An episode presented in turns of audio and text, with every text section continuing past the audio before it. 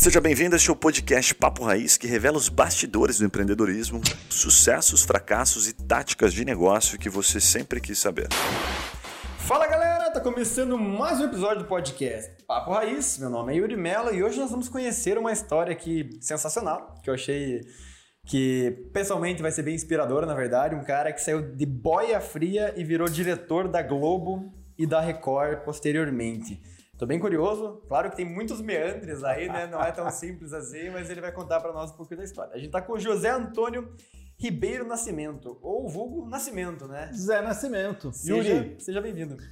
a honra é toda minha. Que bom estar aqui falando com você, com o seu público, com essa galera espetacular e falar de temas que a gente tanto gosta e tanto ama. Hoje a gente vai falar um pouquinho de história de vida, porque nós não, são, não somos nada sem o nosso passado, sem a nossa história. Tem muita gente que olha para o futuro, mas mais do que olhar para o futuro, a gente tem que olhar para o presente e olhar um pouquinho para o passado. Esse é o combustível para que a gente voe.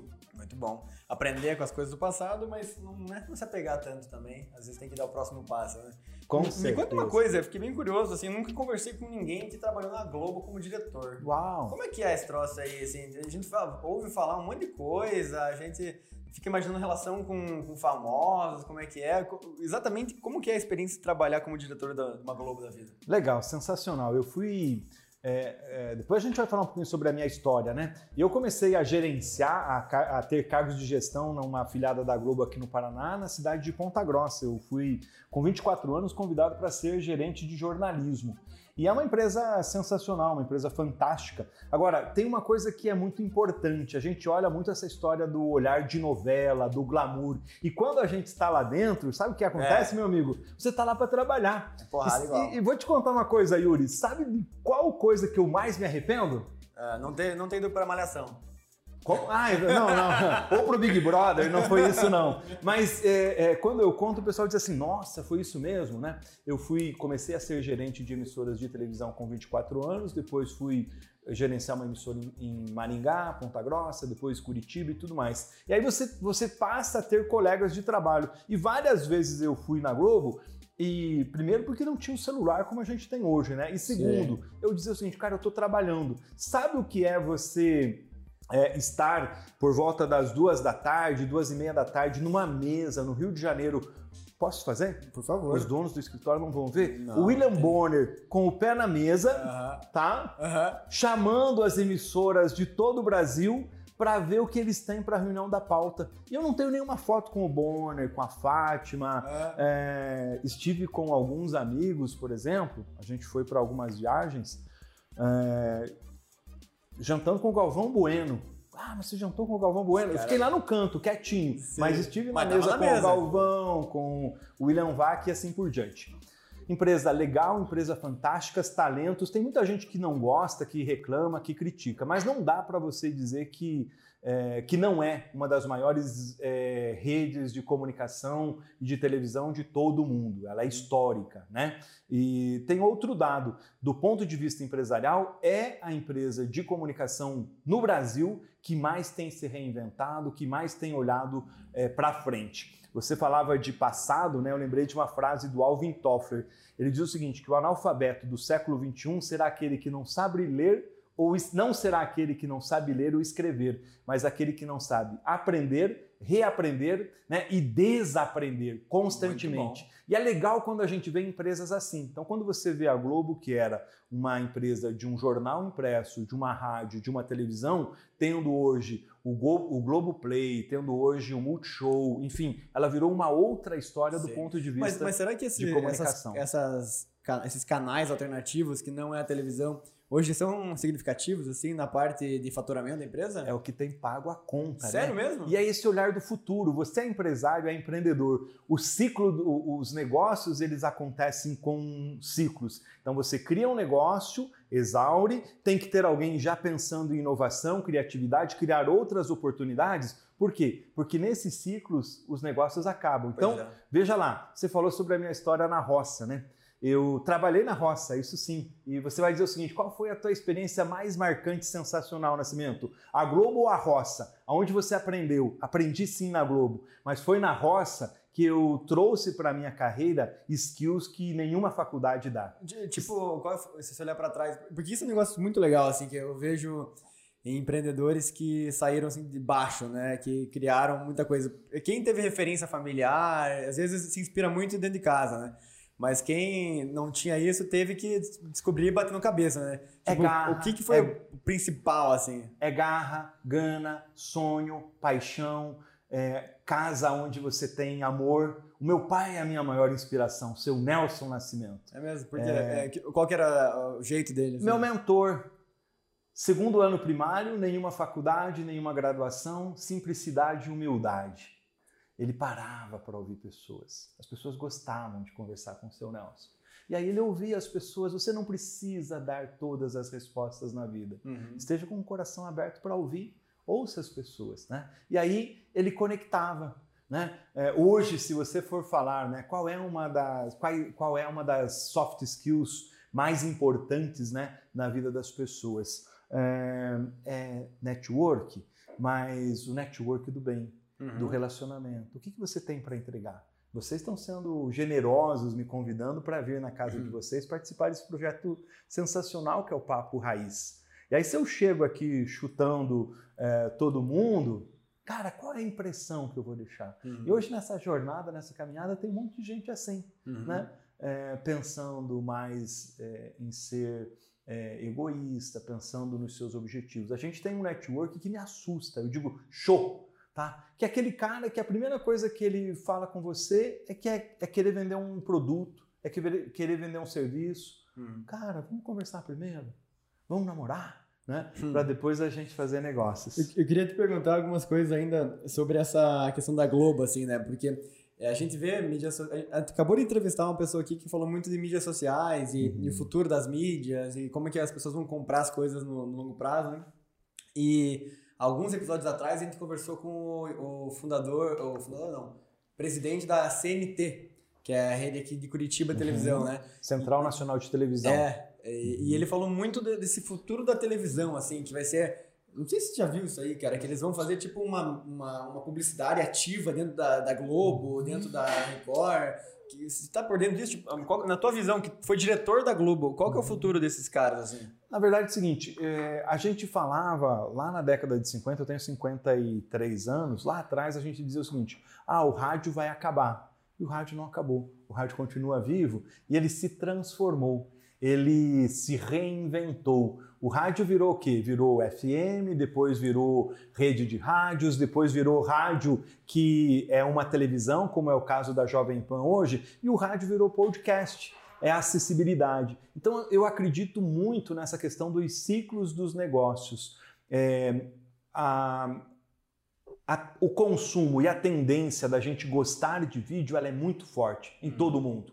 Existe um estudo da Cisco que diz o seguinte, que nos, nos próximos anos, de cada cinco conteúdos, quatro serão em vídeos. Tá? O podcast de vocês é verdade, é o futuro. O podcast de vocês tem tem áudio, que é encantador, que traz o encanto do rádio, né? Mas tem vídeo também. Então, assim, reinvenção. Qual é o futuro dessas novas mídias? Eu tenho um olhar muito claro e ele se divide em algumas, alguns estratos. Nós temos que olhar quem é o consumidor de mídia do futuro, uhum. quais são os formatos e os conteúdos que têm aderência. Não significa que o Netflix vai matar as grandes redes de televisão, mas as redes de televisão vão precisar se reinventar. A gente falava agora há pouco da Globo. Era rádio, jornal e uma emissora de televisão, super grande, super poderosa, que tinha a entrega da maior parte do budget do faturamento do grupo empresarial. Hoje, provavelmente, a Globo não representa a, a, a, a, maior parte do faturamento do grupo. Por quê? Porque eles expandiram. Agora, nessa mudança de patamar, vai ser necessário algumas questões. Primeiro, dinheiro para investir em novas tecnologias, em novos modais, em novos formatos, em novos conteúdos. Vai ser preciso inteligência e inovação. E a Globo vem conseguindo fazer esse movimento. Então hoje, se você for ver esse re último reposicionamento deles, eles dizem assim: Globo. E o que é a Globo? A Globo é o Globo Play, a Globo é o grupo, o, o Multishow, que tem uma produção enorme de canais de televisão que eles vendem para outros canais. Ela é o G1, enfim. E o que, que eles fizeram? Pegaram o legado de produção de conteúdo deles e retrabalharam. Estava é, almoçando com uma pessoa e agora e a gente, eu falava o seguinte: eu produzi, a gente produzia muito para o Globo Rural.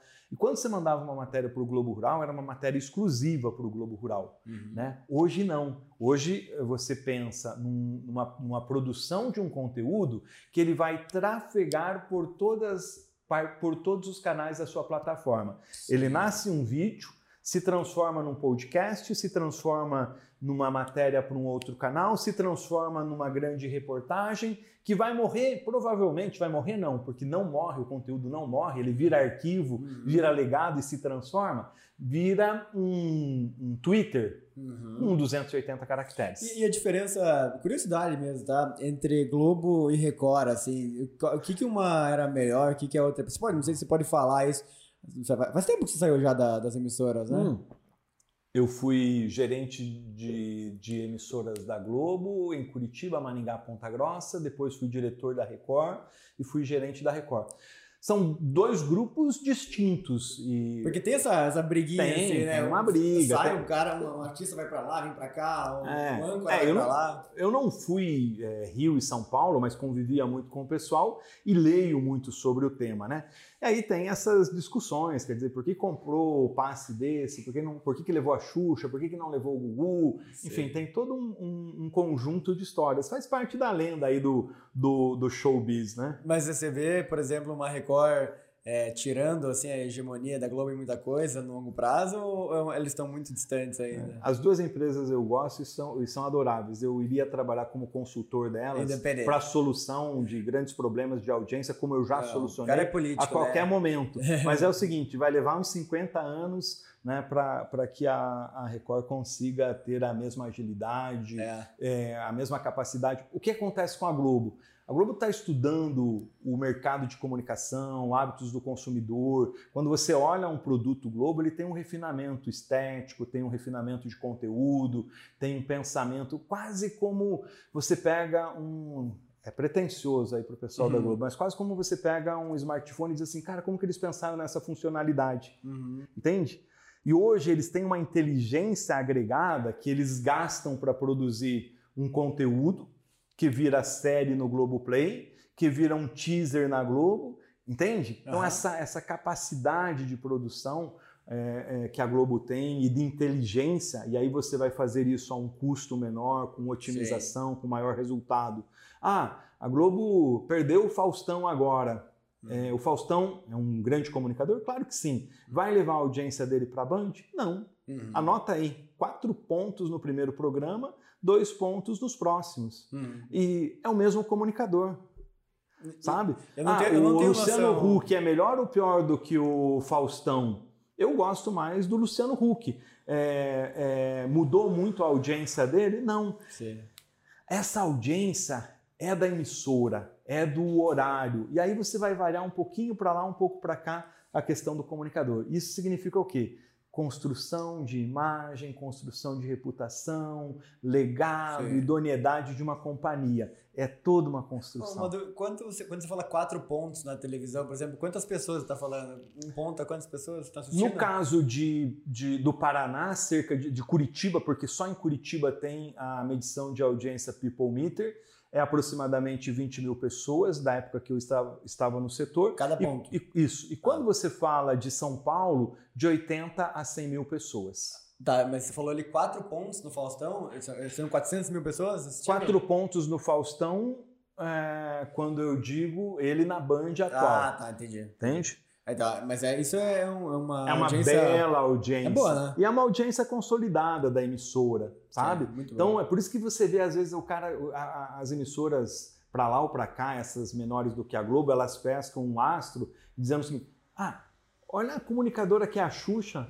Goste uhum. ou não, ela é irrefutável, uma grande comunicadora, tem reputação. Uhum. Mudou de emissora, não fez audiência. Uhum. O Google é a mesma coisa, entende? Sim. Ela vai fazer um pouco da audiência que era da emissora. Só existe hoje um cara no Brasil capaz de arregimentar a audiência é, de rebanho. Quem? Silvio Santos. Ah, tá. Ele tem que vir no podcast, cara, não veio ainda. Vamos, só um pouquinho. Você tem como dar uma ligada? Vamos, vamos ligar para ele, tá? Não, É. esse é o cara que tem que pegar as indicações do podcast aqui, cara. Tem que botar os caras aqui. Fala galera, aquela pausa rápida para te fazer uma pergunta. E se você ou a sua empresa pudesse ser mentorado por alguns desses empreendedores que passam aqui pelo Papo Raiz? Ou se os seus produtos ou serviços fossem divulgados aqui para o nosso público nichado de empreendedores de diversos portes e segmentos? Gostou da ideia? Fala com a gente pelo Instagram Papo Raiz que eu te explico melhor essa oportunidade. Voltamos ao episódio.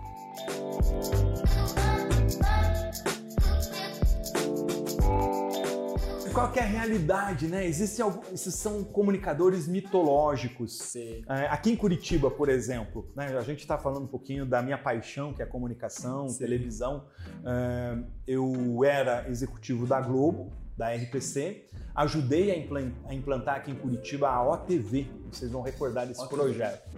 É, Claro. Tinha dois núcleos, um núcleo de jornalismo e um núcleo de, de produção. Eu era do núcleo de produção. Nós tínhamos aproximadamente é, 30 programas que nós criamos aqui localmente e eu tinha uma equipe de 36 pessoas. E depois eu fui ser é, é, diretor de conteúdo da Record. E eu fiz um plano de ação e a gente gastou me- mais de mês dentro de uma sala e o pessoal dizia o que esse maluco está fazendo aqui? Que eu, que, eu, que eu mapeei todos os produtos da emissora, que eu mapeei a audiência, eu, eu joguei uma luz em cima e, e informação em cima de todos os dados que eu tinha. E aí a gente eu criamos um plano de ação. Na época, a, minha gerente de jornalismo era, é era a Ivete Azzolini, né, uma pessoa que eu gosto muito, jornalista que eu respeito. E a gente construiu e construiu aquilo numa linha de tempo. E a gente pegou uma audiência de 3,5 na hora do almoço e foi crescendo, foi crescendo. Quando eu saí, ela estava em 7%. Tá? Então, é, e aí você vai dizer assim, Nascimento, e se contratar esse cara a 60 mil, 50 mil, 100 mil, vira a chave? Não. Por quê? Porque a audiência é da emissoras. Se você pegar o cara da RPC hoje e levar para a Record, ele não vai levar a audiência da RPC para lá. Tem que Tá? estar E tá num nível muito diferente pra conseguir fazer isso, né? Isso, e nós não temos. Hoje são poucos os comunicadores que têm essa capacidade. Agora, você pode pegar alguns deles e colocar dentro de uma nova roupagem e fazer um trabalho, mas de médio e longo prazo. Agora, deixa eu conhecer um pouquinho mais a tua história, né? Parar de falar de jornalismo. Não, que- mas é, é- é muito curioso essas coisas do jornalismo, porque a gente, pô, tá- tá- faz parte da vida de todo mundo, né? A conexão com a Globo. Acho que, pô, eu sou do interior, eu só, só tinha Globo pra Qual a assistir. cidade que você é? União da Vitória. Ah, Já eu ouviu falar, de? Claro, sou de Irati, sul do Paraná. Ah, você é de Irati? As irmãs gêmeas do, do Iguaçu, É, União da União. Exatamente. Já estive lá dando aula. É mesmo? É. É. Na minha época lá, a gente só tinha jogo do Flamengo e do Corinthians, porque era o que a Globo passava. Daí eu tive que virar flamenguista, né? Por sorte, eu sou feliz hoje, né? Mas podia Olha. ter se dado ruim, né? Mas eu, eu- isso que eu... Mas é, é, o Atlético. O, O Flamengo levou uma surra do Atlético. Pois agora. é, exatamente. Não Ah, queria falar sobre isso. Mas você quer né? ficar lembrando disso? Não, não, não. eu sou muito ruim de futebol. Meu- Essa é uma coisa que eu não aprendi. Eu sou meio workaholic e com uns 17 anos eu aprendi uma coisa. É, Na época tinha uma seleção brasileira histórica que tinha. E eu sei quase toda a escalação. Você deve saber também, viu? Ih, pegou a idade, hein? Entregou. Felipe. É, tinha Zico, Falcão. É, De qual, mais? de qual ano que é isso aí? Acho que é 82? Mas eu não lembro, cara. Pô, você tava ali na, na parada. E a, e a- o técnico era o Tele, era uma seleção fabulosa, né? E, e eu era um corintiano muito jaguara, mas também o Corinthians tinha um time legal. Tinha Sócrates, tinha Birubiru, tinha Casagrande e tal. E eu comecei a torcer. Daí eu comecei a ver o seguinte, cara, o povo briga, se debate pelo futebol, fica irritado e tal. E ninguém ganha o que o jogador de futebol ganha lá na época. E aí eu falei, cara, vou desencanar com esse negócio. Nunca mais fiquei encanado, né? Nem com seleção e etc e tal. Não, Imagine com tudo os bem, eu salários dos jogadores Eu entendi hoje. a mensagem. não- É pra ficar tranquilo, que é só um time, né? Não tem que fazer. Não, eu brinco, eu nem sou muito, nem sou muito fã de futebol. Mas eu queria te perguntar o seguinte: é, muitos dos nossos é, ouvintes aqui, Nascimento, são empreendedores, né? Pessoas que, que, enfim, já têm seus negócios ou que pensam em abrir suas empresas. E eu queria que você abordasse um pouquinho mais os principais pontos que você diria que foram os seus pontos de virada, sabe? O que, que te levou a sair de uma realidade X Ir para a realidade. Essa vai ficar a frase marcante no celular. Né? Ir para a realidade Y. É, o que que fez? Teve algum ponto da virada na tua carreira? Teve algum, alguma, alguma pessoa que te impulsionou muito? Alguma decisão que você tomou que foi muito importante? Como é que você chegou num cargo tão alto ou numa, num sucesso, vamos dizer assim, profissional, vindo de baixo? Posso falar o começo do começo? Por favor. Primeiro Deus. Cara, você pode ter a maior e melhor conta bancária, você pode ter a melhor rede, é, rede de contatos, ser amigo dos mais influentes, os caras que têm iate, barco e etc e tal. Esses caras, em algum momento da sua vida, vão te deixar. O único que não deixa é Deus. Então, primeiro Deus, depois o meu pai, que foi meu grande mentor. E segredo, não ter medo de nãos. Tá? É, é sonhar, e se for sonhar, sonhe grande. O, o, o JP Lehman diz o seguinte: tanto faz sonhar pequeno quanto sonhar grande. trabalho, né? Então, sonhe grande, né? E eu sempre sonhei grande, tá? Eu sempre me inspirei nas pessoas que estavam à minha volta, que pensavam e agiam diferente. E eu lembro de uma passagem quando você imagina você trabalhando na roça. Eu trabalhava na roça é, geralmente nos finais de ano, nas férias, para comprar aquele tênis é, transado, por isso que a capa do livro, e depois a gente vai falar sobre ele, claro. é um All-Star. É, é interessante, é, hein? E aí o que acontece? Eu comprava uma calça jeans, uns cadernos e um tênis com a graninha que eu ganhava. E o dia que eu fui falar pro feitor, sabe o que é um feitor? Feitor um gerente, é um coordenador do trabalho. Uhum. É, feitor quase que vem aí do, do, uhum. do da situação do, dos escravos, né? Que era o cara que coordenava a turma. E era no grito mesmo. Aí te grava, vamos lá, blá, blá, blá. Né? O negócio não Eu tem imagino. esse negócio de, de empatia que a gente ouve. Liderança servidora. Assim, Liderança servidora, boa. E, e aí eu fui falar com ele, né? Falei, ó, oh, seu fulano, eu, eu queria é, pedir é, licença para não vir trabalhar hoje à tarde. Na verdade, não era licença não remunerada, porque se faltava, se não ganhava. Uhum. Mas era só da satisfação, senão não podia voltar no dia seguinte. Eu falei, ah, mas o que, que é? Era um cara que tinha uma. Posso imitar o cara? Imita, por ele favor. Tinha uma, Tem que ser uma imitação voz, Ele tinha uma vozinha muito ardida, né? Ele falou assim: rapaz, mas por que, que você quer sair? Eu falei: olha, eu quero. É, eu vou sair porque. E aí, garoto de 17 anos, né? Eu quero sair porque eu vou fazer inscrição para o vestibular. Você você. Rapaz, isso não é coisa para você, não, rapaz. Isso é para coisa só do filho do Dr. Rolf, que era o. Vá o, trabalhar, moleque. Né? E, e, aí o que acontece? Né? Quando você tem gente que te empurra para frente, é outra história. Esse cara encontrou meu pai. Pode falar uma, uma leve besteira aqui? Meu pai, claro. é, segundo ano primário, um trabalhador rural, evangélico, né? encontrou meu pai e falou o seguinte: Nerso, teu piá vai virar um putanheiro e um maconheiro em Ponta Grossa. Ele acertou ou errou? Não, errou tudo. Ah, tá, é. pra ter certeza, né? Não escute os urubus, não escute os agorentos. Tem mais gente querendo te puxar para baixo do que te levar para cima. Nós estamos numa região onde um empreendedor, é, no meio da, da crise aí da pandemia, me ligou e falou: Olha, o restaurante da minha esposa é, é, que você conhece, bacana, legal, premiado, fecha aí na quinta-feira, não dá mais, a crise pegou a gente, tá? Então vem aqui até quinta porque vai fechar. E eu falei, não!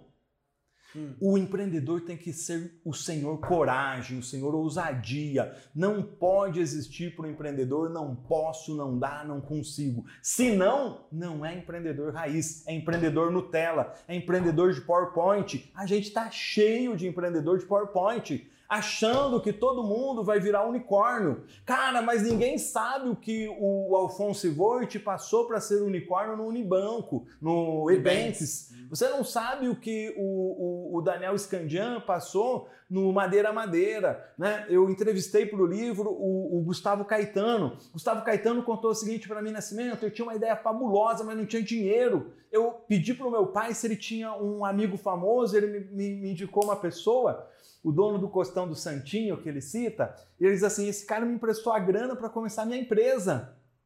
Empreendedor trabalha muito. Raiz. Né? Dorme menos, tá? E aí a gente vai dizer: não, mas realmente tem que dormir, etc e tal, porque tem que pensar na qualidade de vida. Tem sim, mas esteja com esses empreendedores. Eles são, eu brinco o seguinte: que um grande empreendedor tem uma dose de psicopatia. Tem que ser um pouco maníaco, né? Sabe? Ele tem que ser obsessivo. Olha o que é esse louco chamado Ninguém mais Elon acredita. Musk. Ninguém mais acredita no cara, ele tem que continuar acreditando em frente ainda. Cara, esse Faz cara, sentido nenhum, né? esse cara era um que ser perdido. louco. Ninguém acreditava nele. E hoje sabe o que, que ele fala pra nós? Eu vou te levar pra morar em Marte. E agora tem que acreditar, né? E aí, ele é o primeiro que tem que acreditar. E aí ele vai trabalhar obsessivamente. Eu cito no livro que antes da pandemia a corrida espacial estava congelada, porque a última vez que a gente ouviu falar sobre isso foi com os Ah, americanos total. e os russos. Há 40 anos atrás. E aí, o Elon Musk falou sobre viagem espacial. Ele fez uma viagem orbital e aí despertou a Virgin do a, Richard e a Blue Or- Orange do Jeff Bezos. e a outra empresa do Jeff Bezos. E aí o que, que aconteceu? A NASA, empresa estatal americana, falou: não, então a gente vai tomar conta disso. Imagina uma mesa né, de reunião desses caras. E aí eles olharam o seguinte: quanto custa para fazer uma missão para para Marte? Aí começaram a colocar no papel e anotar coisas que nem você está anotando e tal. Uhum. E aí eles viram o seguinte, cara, o orçamento que a gente tem é enorme, mas a gente vai ter que pedir mais dinheiro para o Senado americano, eles não vão aprovar. Provavelmente chamaram o, o, o, o Musk e perguntaram, você faz? E ele disse, eu faço. Ele é a empresa que vai fazer a próxima missão. Sei. Agora, recentemente, esteve envolvido num projeto de lançamento de um robô, de um rover, né? é, chamado Perseverança. Essa é a palavra. Animal. E sabe quem está no Perseverança? É. Um cara que era engraxate e criador e cuidador de boi de Minas Gerais chamado Evair.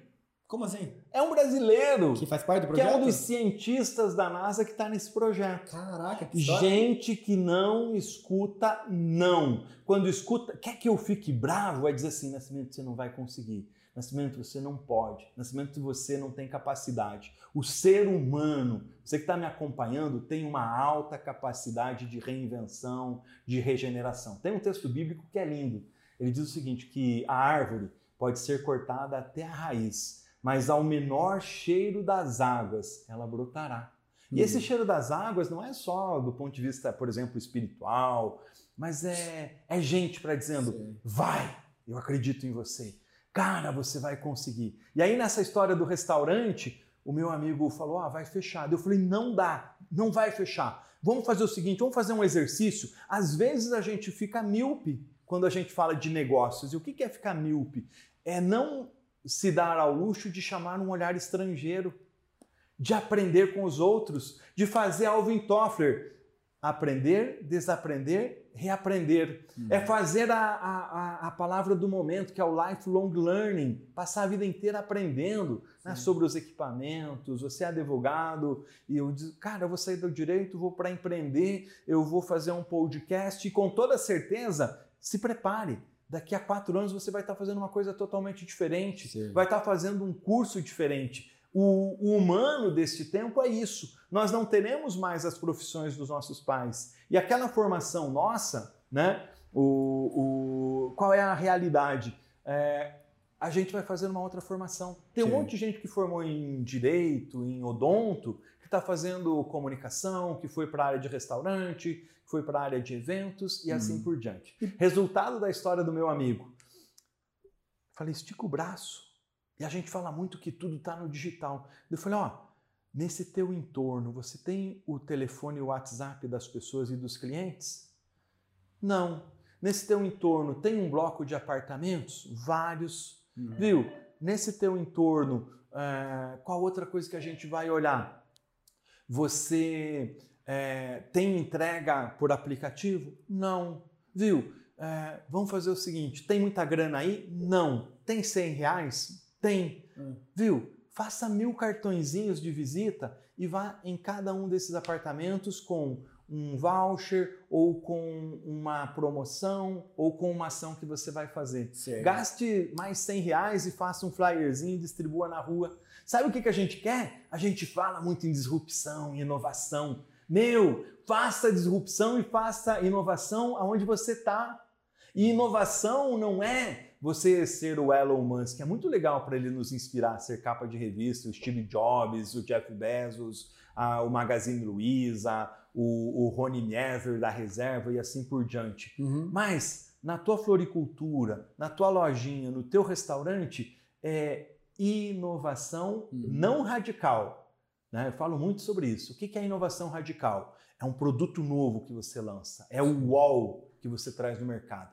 Faça inovação incremental. Custa pouco, agrada o cliente e resolve o teu problema de caixa. E por que, que você acha que a galera mais jovem hoje, é, diria assim, nessa geração de empreendedores de 20 a 30, 20 a 35 hoje, é, desistem tão fácil? Assim? Você falou muito dessa questão de, de ter que mudar e tudo mais, mas ao mesmo tempo você tem que ser perseverante e tem que ser né, focado e conseguir é, passar por essas dificuldades. Né? Tem alguma característica ou que tipo de mensagem você daria para essa galera que quer empreender, mas não consegue por ficar mudando o tempo todo? Legal, eu não gosto de ser teórico ao extremo, mas é, primeiro, saiba o que você quer fazer. Descubra o seu propósito. Tem muita gente Nutella e pouca gente raiz. Tem muita gente querendo ser, sem- ser Neymar e não quer treinar. Tem muita gente querendo ser o, o- o Johnson, né, do basquete, e ele diz o seguinte: meu, eu não, eu treinava não sei quantos milhões de arremessos. Você já viu o Oscar Schmidt da palestra? Já foi no palestra dele, já. Maravilhosa. Ele é um contador de história. É incrível. Ele diz o seguinte que ele arrumou a, a- a namorada, que é a esposa dele, e o lado bom é que ela queria namorar com ele, ele também queria namorar com ela, só que daí ele diz o seguinte, vamos namorar? Ele diz assim, não, eu preciso treinar.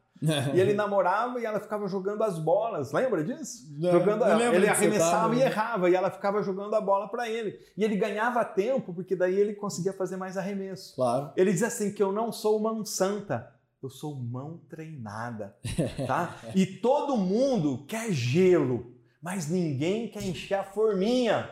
E a gente tá todo mundo olhando os grandes empreendedores, né? Eu dei o exemplo do esporte, a gente olha o Neymar, mas não sabe o quanto o cara treina. Tem talento sim, mas tem muito suor. A velha frase do Edison, para inventar a lâmpada, eu tive um Ei. acerto e mil erros. É, o quanto você põe de inspiração, 1%. E o quanto você põe de transpiração, 1000%. Empresa que quebra, a empresa que não planeja, empresa que não é organizada. É, ah, Nascimento, eu preciso chamar um consultor para fazer um plano de negócios? Não. Sim. Tá? Mas aí o cara pega o fundo de garantia, o carro que ele vendeu, é, uma grana que entrou da família e etc e tal, e diz assim: eu vou pôr um pet shop, eu vou pôr um. que mais? Uma hamburgueria, eu vou pôr. que mais? Sei. É, vai botar qualquer a lojinha aí, vai É. botar uma lojinha. Pere. O mercado pede. É a dor do seu cliente. Tem mercado, né? Você tem competência para isso? Sei. Você tem capital de giro? Eu tenho um cara que eu vou te indicar, você vai Mas só pra amar. fazer uma pergunta antes que eu esqueça, Vai. que você falou um negócio assim, que o empreendedor, é, você deu alguns exemplos de, de esporte, que eu acho que é perfeito, né? Se encaixa perfeitamente Ayrton com- Senna, né, com o cara? negócio, é, com certeza. Mas qual que são as, a- na tua visão, as rotinas ou as práticas que o empreendedor é, não faz? Que seria talvez a comparação mais próxima do treino do Oscar. Qual que é, qual que é o treino do empreendedor? Cara, ele precisa ter humildade. Vou falar de características comportamentais: Uhum. humildade, resiliência, paciência, equilíbrio. Como é que treina isso? Eles são intempestivos. Os que erram são boi bravos. Os que acertam são os que têm autoconhecimento, os que têm automotivação, os que têm autoliderança, os que fazem rede de contato. Né? E como você acerta? Primeiro, eu tenho um projeto, um programa chamado PMT Programa de Mentoria de Talentos. Olha, A legal. gente esmiuça as questões comportamentais. Tem gente que desiste no meio do curso, sabe por quê? Porque a gente arrocha na questão comportamental. Onde que você quer chegar? Cara, eu quero ser Neymar. Cara, eu quero ser um comunicador exponencial. Cara, eu quero ser um empreendedor. Uhum. Só que a gente não quer pagar o preço, a gente Hum. não quer mudar. Né? Então, essas são as questões comportamentais. Do lado das comportamentais entram as de estratégia, que Uhum. é fazer um bom plano de negócios, fazer uma pesquisa, ouvir o concorrente, ouvir o seu potencial cliente, ter. Gente, sabe o que, que a gente gosta? A gente gosta de tapinha nas costas, a gente gosta de parabéns para você, a gente gosta de bajulação. Agora, aquele cara que senta aqui e diz assim: senta aqui que eu vou falar a verdade contigo, a gente não gosta. Pega o cara que é mais duro, que é mais, que é mais crítico e não responda a ele, uhum. só escute. A gente vai para as pessoas, eu, eu, sabe o que, que eu tenho feito?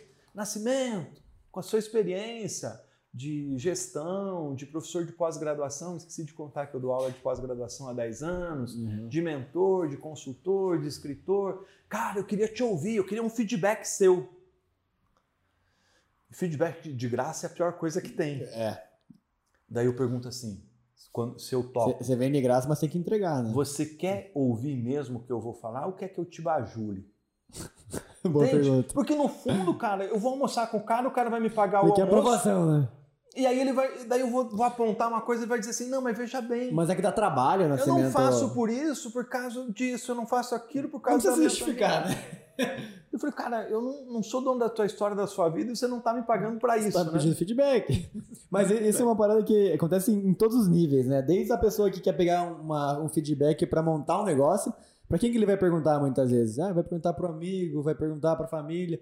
Cara, pergunta para as pessoas que têm a dor que você acha que vai validar, né? Até eu, eu tive restaurantes, né? Já uhum. aqui em Curitiba restaurantes até recente. E uma das coisas que eu sempre falava assim pro meu gerente é, cara, o cara que reclamar, você gaste tempo com ele. Isso! O cara que, que, que, que, que elogiar, se agradece e continua. Mas é. o cara que reclamar, peça desculpa, explique o que aconteceu, mas logo na sequência fala: Posso aproveitar é, que a gente já resolveu aquele assunto? Uhum. Como que, que, você acha do nosso negócio aqui? Aqui em Curitiba tem uma rede de restaurante, goste ou não, né? O dono é polêmico, ele vive entrando em polêmicas, eu acho que é um erro dele, mas o cara ficou tão rico e tão poderoso que ele pode falar o que eu quiser. Uhum. É o Madeiro, né? Você falou que pode falar o nome das empresas, pode, pode. falando. Depois e eu, eu te mando um boleto para ele. Ele é um caso bom, não, mas é um caso bom. Né? Uhum. Ele, é, ele é, enfim. É, qual é a história do Madeiro? Cara, ele criou uma experiência de um, de um hambúrguer, de um espaço físico, né? Você vai no banheiro, tem cheiro e tem música. Uhum. O, a mesa é organizada. O, agora eu fui comer um... Um, um, um pedaço de embuia. Um hambúrguer de, de carneiro, né? Ele começou vendendo hambúrguer a quinzão, Hoje é quarentão e você paga com prazer. Porque eu, eu fui comer aquele hambúrguer de carneiro, ele estava suculento, estava delicioso. Ele, ele proporciona para você uma experiência. Terminou a pandemia, eu falei, cara, eu vou lá na, na loja. E eu cheguei e estava um escarcel. Você foi dono de restaurante uhum. e sabe o trabalho que é que dá um restaurante. Nossa. Na loja aqui do Cabral, que é a loja que eu mais gosto um furdúncio. E eu sou um aprendiz. e todo mundo gritando, xingando, saindo. Eu falei para minha esposa: não, eu quero ficar, eu quero ver. Gestão de crise, quero ver. Rapaz, o gerente daquela loja fez um encantamento e uma gestão de crise, porque tem situações que você não consegue resolver. Sim. Eu fui num restaurante em Curitiba que eu achei uma beronha. Uhum. Tá? E eu chamei o garçom, ele, ele tirou a beronha do meu prato e trouxe outro num restaurante sofisticado, não vou falar o nome dele. Tá? E na hora que eu fui pagar a conta, o cara cobrou a minha conta. E daí o que, que aconteceu comigo no Madeiro? Eu fiquei fiquei olhando. Primeiro que eu aprendi como mentor, como consultor e como consumidor. Né? Depois, o gerente veio e falou: olha, me explicou o que estava acontecendo, pediu desculpa, perguntou se, se, eu, se eu queria que cancelasse o pedido. Tá? Eu falei, não, eu quero ficar, eu quero, quero, quero, vou, vou, vou aguardar. Aí pedi mais uma coisinha, daí ele trouxe uma cortesiazinha ali. Uhum. Ah, isso aqui é cortesia, tal, para dar uma enganada. Sim. Quando eu fui pagar a conta, ele falou, olha, não, pela sua compreensão a gente não vai cobrar de você hoje. Olha que legal. Cara, aquilo virou um case que está nas minhas aulas de pós-graduação. Experiência do cliente. nem sempre você, como. Cara, imagine que caiu um avião da Gol mas é. aí, o que, cara, são empresas que tiveram problemas de acidente aéreos. Imagine fazer a gestão de crise de uma situação dessa e colocar em pé de novo a imagem e a reputação de uma companhia. E elas conseguem. Ah. Dá trabalho, mas conseguem. E lá no restaurante, o gerente foi trabalhando, trabalhando Sabe que é, nessa situação. A, a, última entrevista que a gente fez no podcast hoje de mais cedo, é, a moça, ela, a Zaira, né, ela tem a Comunicare, uma agência de publicidade e especializada em relações governamentais e gestão de crise. E ela falou que é, fez a gestão de crise da Petrobras numa, num vazamento lá de. Que já teve alguns, né? Mas ah, um vazamento é, que houve lá no passado. E ela falou que demorou sete anos para conseguir ter a força da marca que tinha antes do vazamento. Sete anos fazendo gestão de crise fera ali, forte em cima. Reconstrução. É. Então, como é que as empresas e os líderes têm trabalhado essas questões, né? De experiência do cliente, encantamento, gestão de crise, Sim. né? E, e o quanto isso marca na tua vida quando uma empresa te trata bem. A- o restaurante da Beronha, nunca mais eu vou lá, Fato. deu problema. Ah, mas esse que deu, que, que, que eu também tive problemas, mas que me encantou, que me abraçou, eu vou ser defensor da marca. Mais né? ainda do que se tivesse tudo sido perfeito, né? Chegou no horário, entrou, sentou na mesa normal, veio a conta normal, achou um pouquinho caro, mas continuou, foi embora. Você, tipo, ia continuar normal. Agora, tirar do- de, uma, de um limão, Uma né, limonada. dessa, aí o cara ganha teu respeito, né? E o- hoje, o que se preconiza e fala-se muito né, no, no universo empresarial é o seguinte, né? Como é que você vai ter donos que são evangelistas da marca, ativistas da marca, Uhum. promotores da marca? E como você vai transpor isso para o seu time de talentos, que eles vão literalmente vestir a camisa, comprar a, a tua ideia é, num todo. Tem muita empresa hoje com, com descritivo de propósito, missão, visão, valores e propósito, que está na moda, muito lindo, mas que na prática é empresa que, que não realiza, que não Uhum. entrega aquilo. Né? Então, quem inspira é o dono. Quem transpira e quem é, é, multiplica esse fenômeno são os colaboradores. E você fazer essa, esse espírito, esse, esse zeitgeist Hum. chegar à, à, à, coletividade, né, é um trabalho danado. Pra De caramba. todo mundo da companhia. Né? Sim. Não é só o dono com pose de, de bonitão na Sim. capa da revista, né? ou de Sim. descolado. É, cara, é, um, é todo um histórico. Olha, olha o que é essa Luiz Helena Trajano, cara. Aham. Que personalidade boa. né? Embaixadora da marca, defensora, símbolo da, da companhia, as Sim. pessoas param para ouvi-la. Né? Então isso é muito legal, é bacana quando você tem empresas que extrapolam o seu papel de Sim. negociar e avanço. Agora eu queria dar uma pivotadinha para falar um pouquinho, cara. É, eu fiquei bem curioso para entender um pouquinho do livro que você escreveu. Eu entendi que foi escrito no meio da pandemia, certo? Ou foi finalizado, pelo menos, no meio da pandemia. E o teu projeto também, o Top de Gestão, né? Ah, obrigado. De quer- presente. Opa, é, esse- que esse programa não aceita jabá ganhei e não é jabá. Nunca ganhei nem no bingo. É, Agora- cara. Agora você vai ter que E... aproveitar o feriadão para ler. Não, eu vou fazer aqui uma... Quarta-feira, depois do feriado, eu vou, vou saber Vou, se vou ler aqui, ó, pra quem não tá tendo prazer de ver aqui, então vou ler aqui o que tá escrito na capa. Cases do Ebanks, James Bicred, GTI Digital, Condor Connect, Sambatec, Madeira Madeira, caramba, só empresaça. Mundo 6.0, é pra lá que eu vou, top de gestão, José Nascimento. Cara, o que é esse livro aqui? E mais ainda, assim, qual que é o case mais legal que você aprendeu? Porque eu fico imaginando, né? Se eu tivesse sentado na frente lá do, do Daniel, do Madeira, ele teve aqui no podcast, Sim. né? Mas assim, no nível que você. de profundidade que você foi, do, do Condor, como que é o nome do senhor do Condor lá? É, Zonta. O seu Zonta, Sambatec, puta, a galera do James. O que que você. Qual que foi, qual que foi a entrevista mais curiosa, assim, mais diferente que você teve com essa Legal. galera? Então vou te contar rapidamente assim, como que surgiu o livro. É, o que acontece? Um ex-Baia Fria que passou como diretor de empresas e foi em grandes eventos. Eu fui ver o Rancharan com música do Milton Nascimento. E sabe o que, que eu pensava? Cara, eu tô aprendendo tanto, olha quanta coisa maravilhosa. E quando isso vai chegar em Fernandes Pinheiro? Nunca. E eu falei, eu vou começar a difundir isso, que é um pouco do que a gente está fazendo aqui hoje, né? Ambiente é, colaborativo de difusão de conhecimento, que lá atrás nós não tínhamos. Ou estava numa faculdade ou estava num consultor. Uma, uma grande magia deste tempo é que a informação está ao acesso de todos. Mas como é que nós vamos transformar essa informação em conhecimento, em inteligência, em sabedoria? Isso significa dinheiro. Isso é muito importante. né? Legal. E aí eu passei a difundir, queria, fazendo entrevistas, ouvindo pessoas. No meio da pandemia, isso mais, há mais de 10 anos, né? e gratuitamente. O top É, de gestão já tem É o 10 top anos. de gestão, Ah, que que, está no YouTube e está também no LinkedIn. Eu tenho 30 mil seguidores lá no LinkedIn, Massa. tá? E, e aí o que acontece? O, o- o- no meio da pandemia eu comecei a dizer o seguinte, cara, tem uma série de coisas que está apertando, as consultorias, as mentorias estão desaparecendo, as aulas também. Eu preciso me reinventar. E aí comecei a estudar alguns temas sobre demanda para o Sebrae, experiência do cliente, transformação digital, para algumas palestras que eu estava dando e etc e tal. E eu tenho a mania de escrever. De repente eu olhei e falei, anotação. E cada anotação é praticamente um capítulo. Bingo, tem um livro. Só que eu falei, eu já comecei não sei quantos livros e não terminei. E o que, que eu preciso fazer? Terminar um livro. Então eu vou dar um título, vou estabelecer um prazo. Então esse livro foi é, escrito em 100 dias durante a pandemia. É, em 40 dias eu esgotei a primeira edição do livro. Caramba! Tá? Então você que está nos acompanhando uhum. pode comprar o livro ainda, por quê? Aonde Porque ele já está na segunda edição. Para comprar onde? Compra pela Amazon. Amazon. Tá? E também o livro físico. E aí o que, que eu fiz? Eu não fui para a livraria. Lembra que eu sou o roceiro.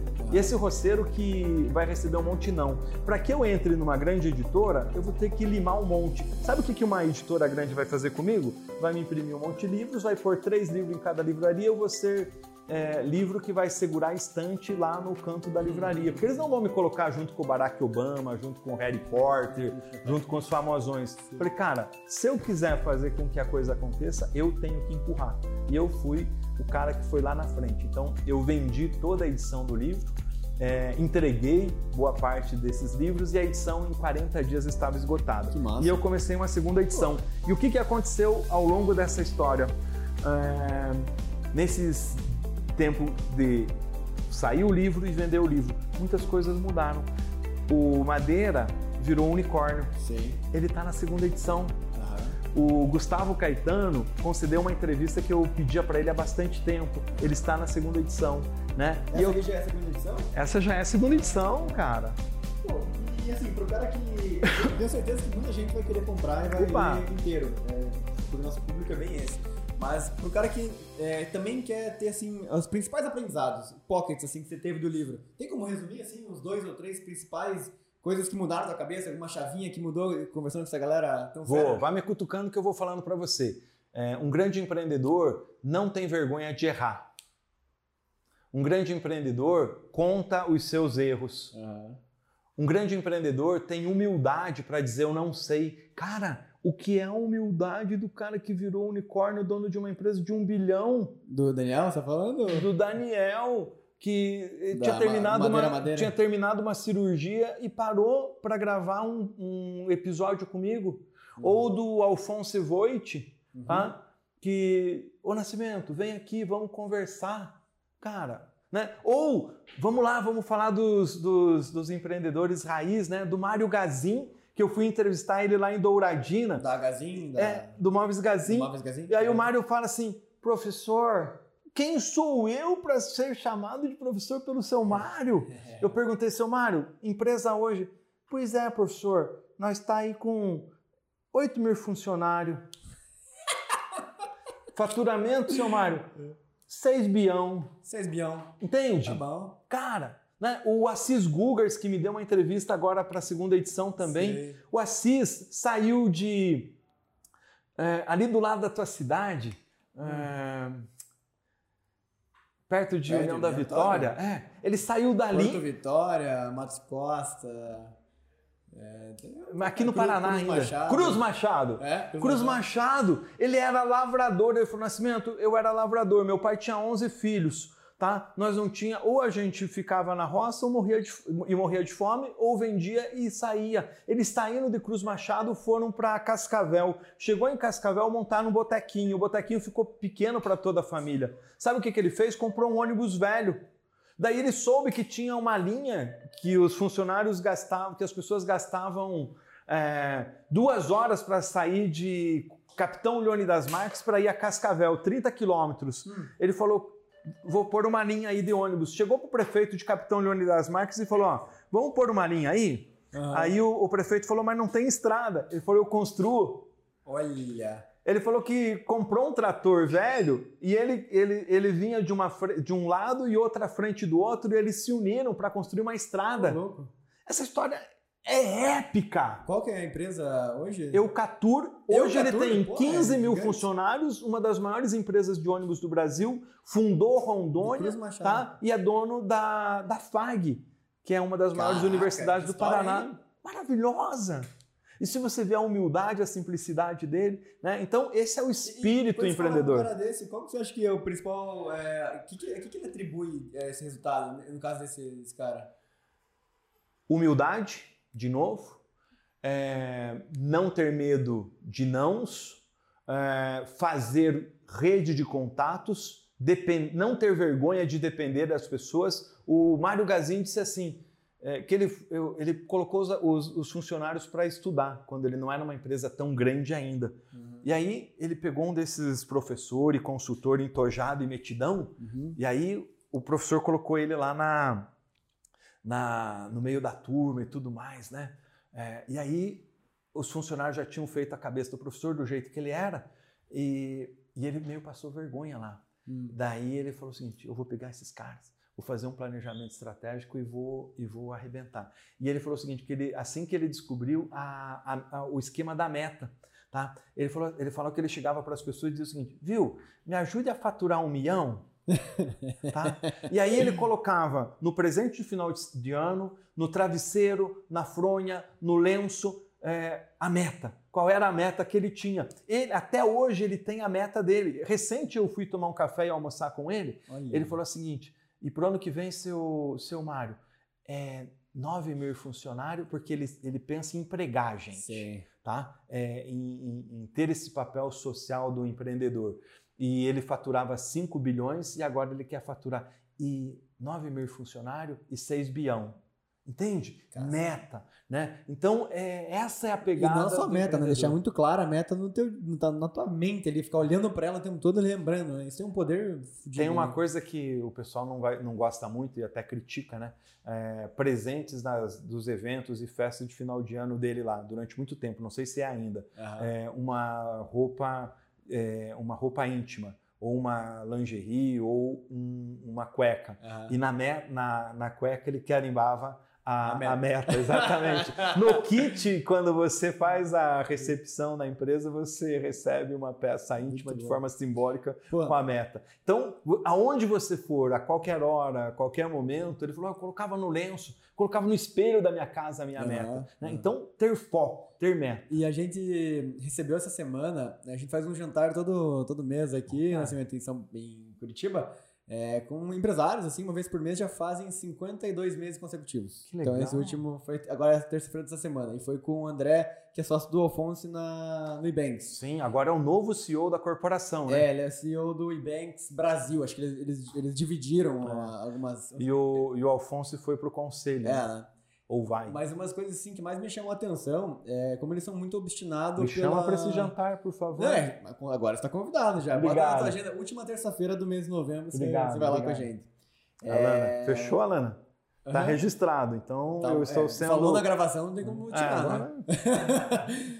Uh, uma das coisas que mais me chamou a atenção, assim, primeiro que eles conseguiram convencer players mundiais que eles eram fodas muito antes de eles serem qualquer coisa. Exatamente. O Alfonso, né, especificamente, que por ser sempre o vendedor da empresa. Isso... Eles não tinham escritório quando os chineses chegaram? É, ele contou a história que, ele, que, quando os chineses chegaram, você sabe melhor que eu essa história então, que eles tinham lá 5, 6 funcionários, eles chamaram mais uns 20 amigos botou todo mundo no escritório falando, isso aqui é nosso diretor de compliance, aquele é nosso time de atendimento, aqueles cinco pessoas ali, ó, só faz atendimento.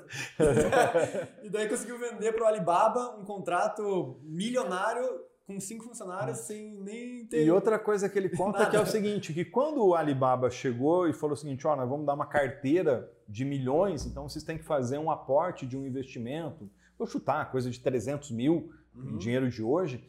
E aí eles não tinham grana. E aí saiu um vendendo carro, emprestando dinheiro do banco, eu só sei que não dava o trezentão. Sim. E aí eles voltaram lá para o banco e disseram, ó, a gente não tem todo aquele, aquele depósito de garantia que vocês querem né, para o Alibaba, mas a gente tem isso. E aí tiveram a sorte né, é. de, do, do, do, do Alibaba aceitar. O empreendedor tem que ser persistente, né? tem que ser ousado, tem que ser corajoso, é, e tem que contar com a sorte, naturalmente, Muito também. Né? No livro, uhum. é, essas histórias estão todas aqui. Você tá? consegue esmiuçar bastante todas elas? Ou... Você, você, você tem a história do, do, do, do Eduardo Petrelli. O Eduardo é James. Do, do James. Uhum. O, o James estava capengando porque pegou aí um vento forte do iFoods, do, do Sim, Rappi, claro. né? E aí, num momento de sorte, eles fizeram uma transição e negócios são cíclicos. Aham, o Becred, a TT fala, eu estava grávida, a, a empresa era o meu sonho e eu tive que demitir os meus funcionários que eram parceiros, amigos, quase filhos. E nesse momento veio um Da Bicred, isso. da Becred, né? A TT, que é a Maria Tereza Forney, ela conta essa história. Eu, eu quase desabei. Ah. E nesse momento veio a, a transição que eles fizeram uma fusão. Hoje ela é uma das diretoras da empresa. Ô, Nascimento, Fala, a gente meu já ficou o irmão. dia inteiro aqui conversando, né, cara? Eu tenho algumas perguntas que- Apaixonante esse tema. Não, é até Você viu que a gente é ia falar É livro? inspirador escutar você falar. Além de ser inspirador, eu também imagino que um livro desse aqui deve ter muito conteúdo. Ah, você não pode terminar antes de contar a história do, do por que o sapato tá aqui. Muito bem. que que Posso na falar o telefone? Pra, porque eu falei que o pessoal compra o livro na Sim. Amazon e o livro físico, você manda um WhatsApp para mim. Boa. Olha que simplicidade louca. o cara Liga responde. lá pro 9, exatamente, 9 9270 1011. Vou repetir. Guarda aí. Uhum. Agora, se você tem uma empresa, sabe que você tem que dar presente para o funcionário? Sabe que você tem que dar um presentinho para o fornecedor? Quanto custa uma. Sabe aquela faca de churrasco? 120 pau. É. Quanto custa aquele. O que mais que o pessoal dá? Aquela, aquele kit da, de agenda Sim. com caneta? Sim. Meu, pela metade desse preço você compra o livro do Nascimento para levar para todos os funcionários. 9 9270 1011. Muito bom. Nascimento, deixa eu te fazer algumas perguntas aqui. Vai. É, além do teu livro, que obviamente seria uma indicação óbvia, já foi, já está comprado. é, tem algum livro que você indica para inspirar a nossa audiência? Algum livro que te ajudou muito? Você vê que eu sou um cara de fé, né? Vou Amém. te falar um, Bíblia. Animal. Viu? Perfeito. Para! A gente fica achando que, é- que Bíblia é coisa de padre, coisa de pastor. É um manual que tem Salomão. Não pense como um livro de igreja. Pense como um livro de história, de gente que cria e faz coisas diferentes. Uhum. Tem um cara lá chamado José do Egito, para quem lê vai lembrar desse cara. Esse cara é mais genial do que o Steve Jobs.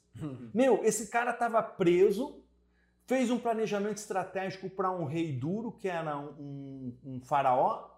Esse, esse faraó estava quebrado e estava amedrontado, só que esse cara era muito rico e poderoso. Ele tinha um, um um conselho consultivo de 70 pessoas. Eram os caras mais sábios do mundo. Tinha da Luiz Helena ao Elon Musk na prateleira para escolher. Daí ele falou: ó, esse pre- ex-presidiário veio aqui, fez um planejamento e falou que a gente vai ter sete anos de seca e sete anos de fartura. Quem toca o planejamento desse cara? Todo mundo virou de costa e nesse momento o José do Egito estava indo para cá, pro outro lado. Daí Faraó viu que a coisa estava perdida. Ô bicho, para aí. Você veio aqui, agora você vai tocar esse negócio. Sabe o que, que ele fez? Negociou um PPR participação dos Um resultados. PPR é ótimo. Tá? Saiu de lá, saiu de lá com um carro oficial é, do rei, a segunda posição e os faraós selavam os seus documentos com os seus anéis. É. Saiu com o anel real para selar. Ficou um dos caras mais ricos da terra. Então, História, hein? a Bíblia. Bíblia, O ótimo. segundo livro, um livro que eu li que era do meu avô.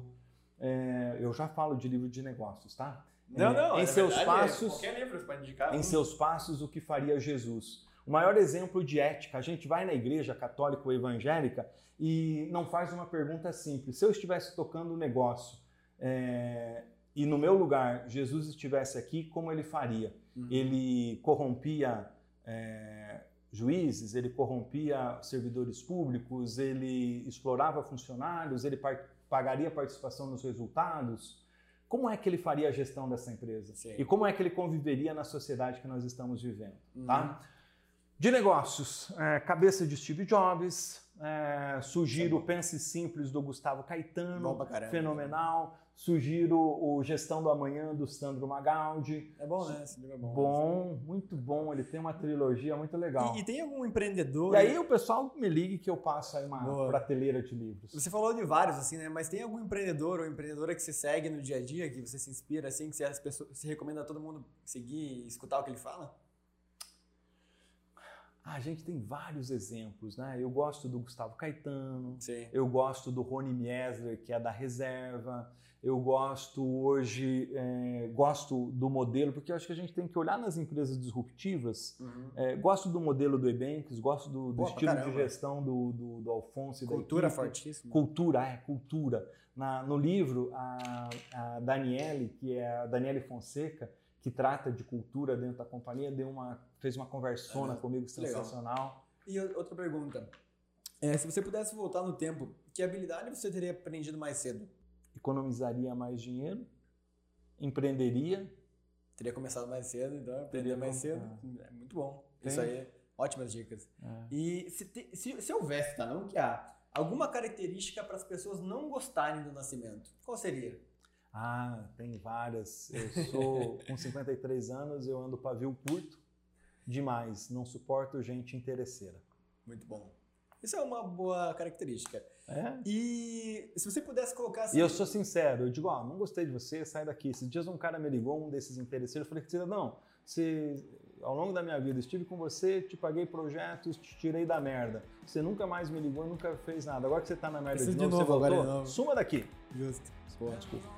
É, tomar no banho. Pô, quer- Isso quer- porque eu sou cristão, Quer, tá? quer falar o nome? Ah, Jesus, Jesus chutou os, os caras que estavam é, vendendo na porta do templo e corrompendo o povo. Então eu não vou aguentar esse tipo de gente. E última pergunta, Nascimento, pra gente finalizar nosso papo aqui. Se houvesse, é, se você pudesse colocar um outdoor pra todo mundo ver, pro mundo inteiro ver, com uma frase, com um conceito, com algum aprendizado, tem algo que vem à mente? Caramba, que. Essa Nunca pergunta é boa, essa né? pergunta, né? Essa é boa, né? É, me cara? falaram ela, só tô replicando, não, não é minha não. Sabe, é, eu vou ser. é, enfim, não sei o que eu vou ser. É, eu sou um homem de fé. Eu falo com Deus, é o meu amigo que nunca me deu show. E nessa semana, nas minhas falas com Deus, eu- todo dia ele tá me dando um post-it. E, e eu tava inquieto, com medo da pandemia, com medo das consultorias, das aulas, da conta, do futuro. E nos últimos dias ele disse assim para mim nos post-its, eu vou mandar para vocês colocarem no vídeo. Silêncio, Zé. Estamos em Silêncio. obra. Daí no outro dia ele disse assim para mim, silêncio. Deus está trabalhando. Daí hoje, a minha fala para hoje foi o seguinte, silêncio. Não tenha medo, não temas. Então, esse é o. Aliás, na verdade, são três outdoors. Silêncio. Cara, no meio do caos, no meio da- do risco da pandemia, no meio da quebradeira, dá um passinho para trás, respira, porque na ansiedade você corre um risco muito grande. Quando você silencia, para, processa, né, e, e planeja e vai para ação, as coisas vão dar certo. Muito o homem, bom. o homem sempre teve a capacidade de se reinventar, de, de ressurgir das cinzas é, ao longo da sua história. Perfeito. E não vai ser a pandemia, o momento que a gente vai estar vivendo que vai, vai nos complicar. Zé, obrigado pelo teu tempo, obrigado pela tua história, obrigado por ser tão inspirador aí, obrigado pelos livros aqui, né? A Ari lá já tá devorando o negócio. A lá, então- o pessoal da equipe. Muito e se bom. você quiser sortear os livros para o seu público, Vamos sortear um livro então? Boa, você, o que que, Deve. um livro, tu consegue isso aí? Vai deixar um com a gente aqui? Claro. A gente faz o sorteio lá no post do Instagram. A hora que sair esse episódio, se você tá ouvindo no Spotify, vá lá no post do Instagram e deixa lá que tem um sorteiozinho lá. Tu vai pegar os comentários lá e vai sortear pra alguém, fechou? Vocês fazem o sorteio e eu deixo o livro. Fechou? Ótimo, combinado. E- É isso aí então, galera. É, Zé, onde que o pessoal te encontra? É Instagram? Me encontra no Top de Gestão no YouTube, no Instagram, é, arroba Top de Gestão, e me encontra também no LinkedIn, José Nascimento. Mas eu já deixei meu telefone para você que quer uma consultoria, para você que quer uma mentoria do José Nascimento nas áreas da minha atuação, né? Eu faço algumas Perfeito. coisas. Você liga para o 99270 1011. Muito bom. E para você que tá ouvindo, não esqueça de seguir a gente no Spotify, né? Obviamente, né? São dois episódios por semana no melhor estilo Papo Raiz. Uau. Valeu! Valeu!